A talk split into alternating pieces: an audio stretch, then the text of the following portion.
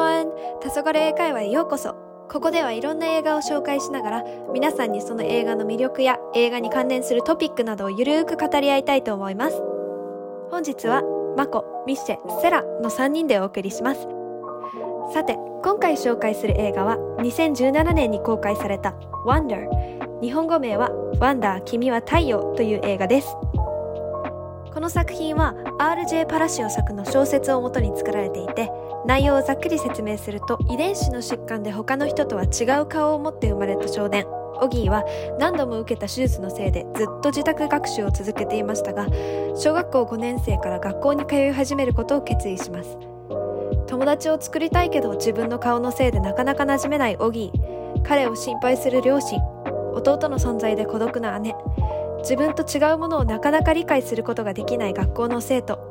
などなど新しい環境で苦労しながら成長していくオギーを中心に彼の行動によって徐々に変化していくオギーの家族や友達の姿を描き自分らしさとは何なのかと考えさせられる愛と友情の物語です。あなたの持ってるワンダーは？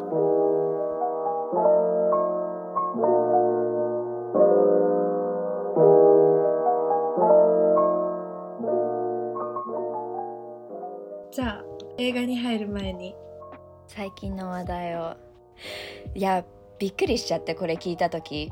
え何？LINE ニュースで見たんだけど「うん。鬼滅の刃」が「千と千尋を」あの収入で超えた？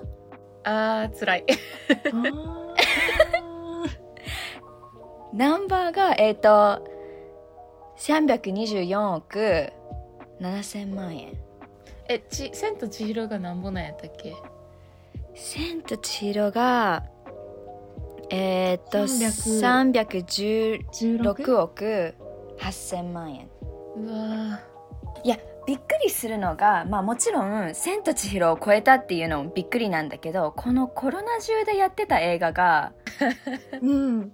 ねんえ、うん。それえ？しかないもん。な見に行ったの？っていう。さ ね。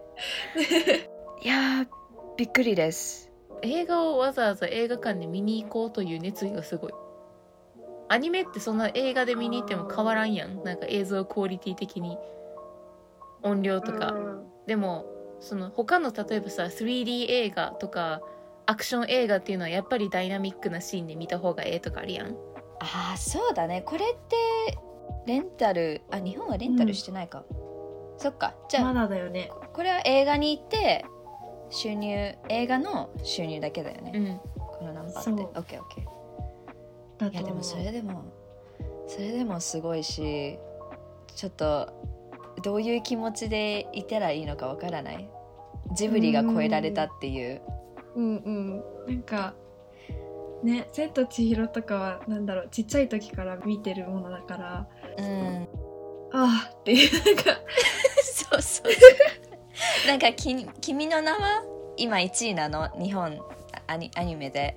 いや君のでその時もうん。その時も「え？千と千尋じゃん!」って思ったんだけど、うん。またここでなんていうの？映画はさ見た？見た。私は見た。おおうん。うん。コントリビューしてるよねこの中に。あのそうそう。私の声援とかが入ってるじゃあちょっとそろそろ映画の話にはい。移りたいとはい。思います。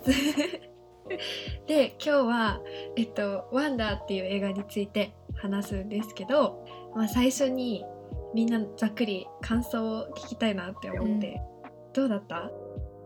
なんかあのー予告動画見てた限りあなんかこんな感じの流れでやるんかなみたいな雰囲気がこう感じ取れてんけど実際に映画見てみたら全然違うプロットっていうか話の進み方してたしすごいなんかあの希望をなんかくれる映画だなと思った。なんか個人的な死ぬまで見たい映画ランキングにもう入ってんねんけどこの「ワンダー」って。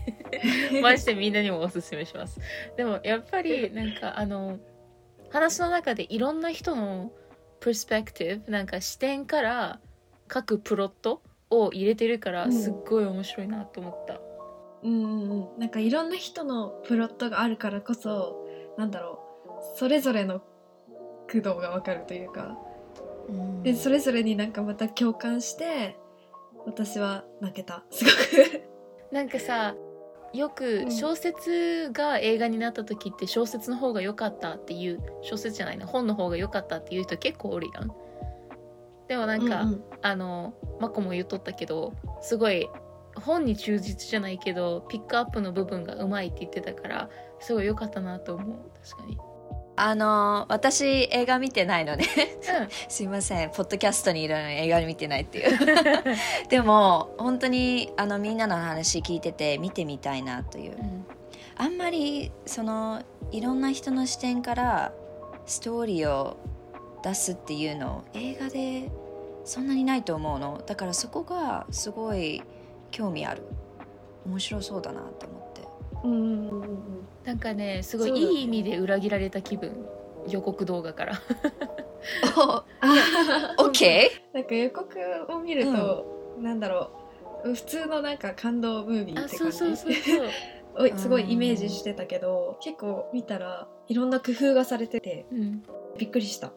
見ようんおすすめ。そうだね。あとこの映画は結構なんかなんだろうすごい個性とかうんうん。自分らしくいることそれが多分すごい一番大きなテーマだからなんか日本ってなんか結構なんだろう勝手なイメージなんだけど普通っていうのをよく気にするうん。イメージがあって個性を持つことになんでそういうふうに結構思うんだろうすごい考えてた時に結構教育の影響って大きいのかなっていうふうにすごい思って、うんうんうん。なんかその映画を見てた時もやっぱりその設定が海外だからすごい海外の教育っていうのが出てくるんだけど日本で勉強してきてないからちょっと自分で言うのもなんだけど 全然違うなってすごい思ってうん。例えばその映画の中ではなんかサイエンスフェアとかすごい自分の興味に合わせてその自分をなんだろう表現するっていうとまあちょっと違うかもしれないけど自分がうん。自分で考えてすごい好きなものを学ぶっていうのが多かったけどなんか日本でそういうものがあるかなって思ったら確かに。あんまり機会ないのかなとか。そうだね。私もずっとインターだったからちょっと正直何も言えないんだけどでも弟は日本人学校行っててなんかそういう機会ってなんていうの？他の人に見せるっていう機会は、なんかクラスでみんなで用意してうん。みんなでやりましょうみたいなイメージが強い。そうやな。なんか唯一この中で日本小学校とやらを まあ日本代表。ほんま名前からは真逆やな。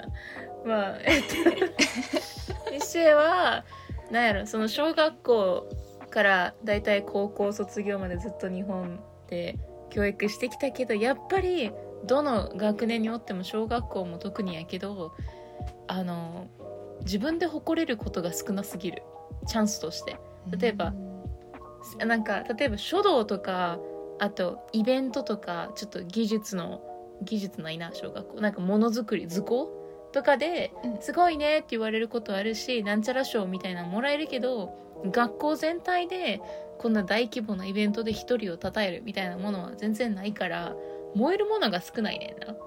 でプラスなんか別にいつでもどうでもいいって思えるようなものやねなんかオギーのさ映画ですっごい面白かったのが、すごいなんかチャラい人おったやん。金持ちのボンボンみたいな人。その人でも なんかすげえサイエンスフェアに対して熱意がすごかったやん。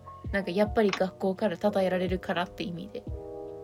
でプラスその称えられたあの賞がそのまんまなんか自分の例えばキャリアになるというか本当の賞としてもらえること自体がすごいと思った。なんかその子は次の中学高校とかで使うためにそのサイエンスで優勝したかったけど本当はなんかあのでも日本の場合そういう賞が少ない。なんか取ったとしても別に中学校高校でなんかあの見られるかって言ったらそんな別に大したことないみたいな感じやから、なんやろそのちっちゃい子でも自分一人がしたことに対してすごい重みを持ってくれるような社会があったらすごくいいなって思うけどね教育でも。うん。なんかタレントショーとかもなんか日本で聞いたことないし。ああ自分のそうだね。そうそうそう。自分の持ってる特技とかをこうみんなに言うとかじゃなくてあタレントショーって何？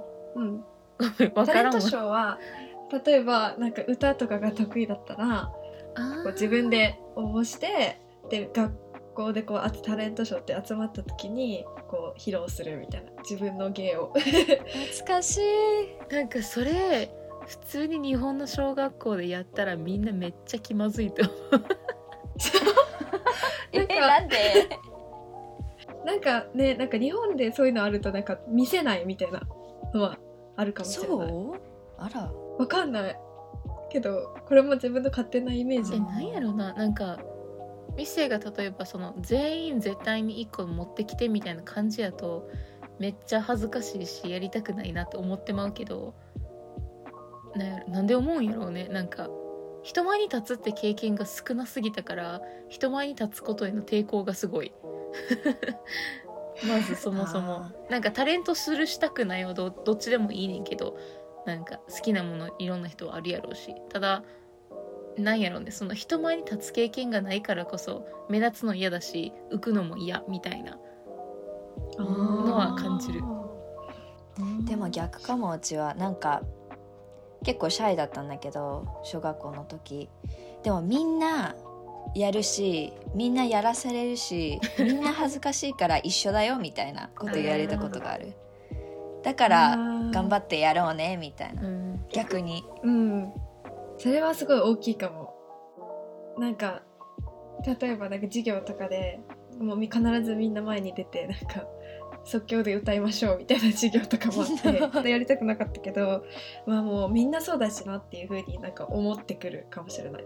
そういうのをずっとやってると、うん。でも日本ではあんまりその機会がないのかもしれない。なんか日本でさ結構高校になってからミシェもなんか例えばスピーチやったりディベートやったりって言って個人でなんか誇れるようなことができる機会あったけど中学校も全然なかったからなんて言うんやろその、勉強以外で誇れるところがない学校で。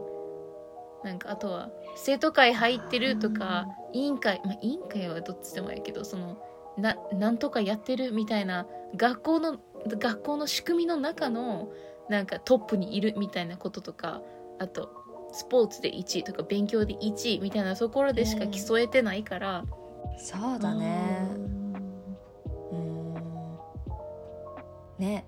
なんか特技とかわからんよね。うん、出さないと、そこでポテンシャル失われてるって思うと悲しいわ、うん。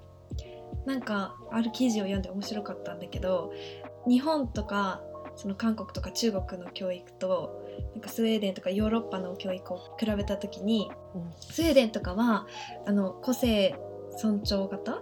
うん、ですごい自分の個性にすごい重点を置いてて、でも日本とか中国とか韓国の教育って集団重視型でどうやって存在価値とか価値を得るかっていうのが必ず他人と比べることっていうのがすごい面白くて。いやそれ聞いてそれ悲しくなさる。すげえ感じるねんけどだって今までなんか大学でなんかあのだいぶ変わったけど価値観は。でもやっぱり高校まではやばいみたいな。この子より私は全然ダメとかこのフィールドで負けてるとかそんなんばっかりやったから、うん。私は私で OK みたいな感覚が全然なかった。20超えてからやっとかもしれない。落ち着いてきたのは中学校におった時期と今ミシェの弟が例えば同じ中学校に行ってるねんけど地元の。あの10年ぐらい差があるからすごいジェネレーションギャップを日々感じるねんけど。そうでもなんかやっぱり今となってはなんかもっとあのネットネット？ソーシャルメディアとかがすごい盛んになってるしちっちゃい子も使い出してるからなんて言うんやろ個性自分の個性とか好きなものとか違いっていうのがもう少し柔軟になった時代かなと思う。なんかこの人がこんなに違うから面白いとかこの人こんなキャラやねんとかっていうのがむしろ褒められる。なんか状態になってるからそれがすっごい不思議で、なんか「はあなるほど」みたいな。時代は変わるもんやな思うねんけど。そうでもやっぱりそれが例えば教育の中まで現れてるかって言ったら全然そうじゃない？教育はやっぱり頭いい人たちだけが輝けるところみたいな状態やからすんげえもったいないなと思ねなんか本当かわいそうだもん見てて。なんていうの？あの学校でさ勉強できないからっていう置いていかれる子たちとか、絶対なんか他にいいところがあるんだよみんなって、みんなどこかあるのに勉強だけで見られてるからなんていうの,、うん。あのダウン。あんまり学校行きたくないなって思っていろんな悩みとか抱えちゃってそこから抜け出せない子って多分いると思うから、うん。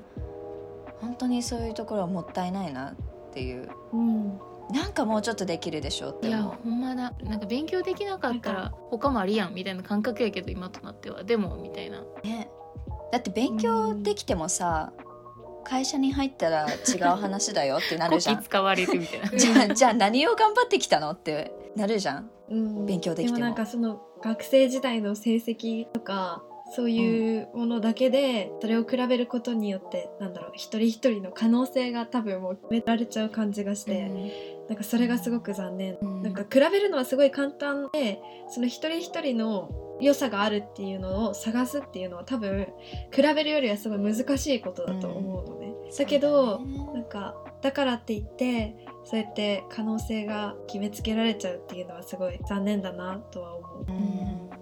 もっとね個人個人で見ていかないと本当に悪い方向しかいかないと思うの、うん。だって勉強すごいできてもあの人柄がすごいダメだったら やばいじゃん。うんそんな勉強勉強って言っててその人がなんていうの？Serial killer とかサイコパスだったらどうすんの？みたいな。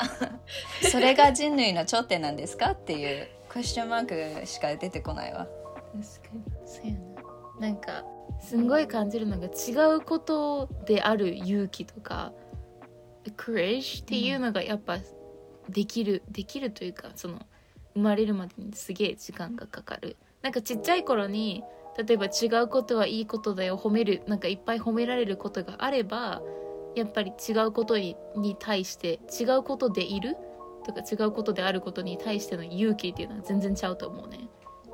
いいことだって感覚の方が上やから、褒められるしみたいな。うん、end 最終的には。でも、なんか小中小中学校とかそういうのでそんな思い出があまりない人はやっぱり違うものとかことであることに対しての勇気が全然出ないと思うからにしてもそのやっぱりすげえ時間かかったしそういうのをやろうと思って。まず200人のクラスの中で手を挙げることさえ2年ぐらいかかったから 大学で。そうだね。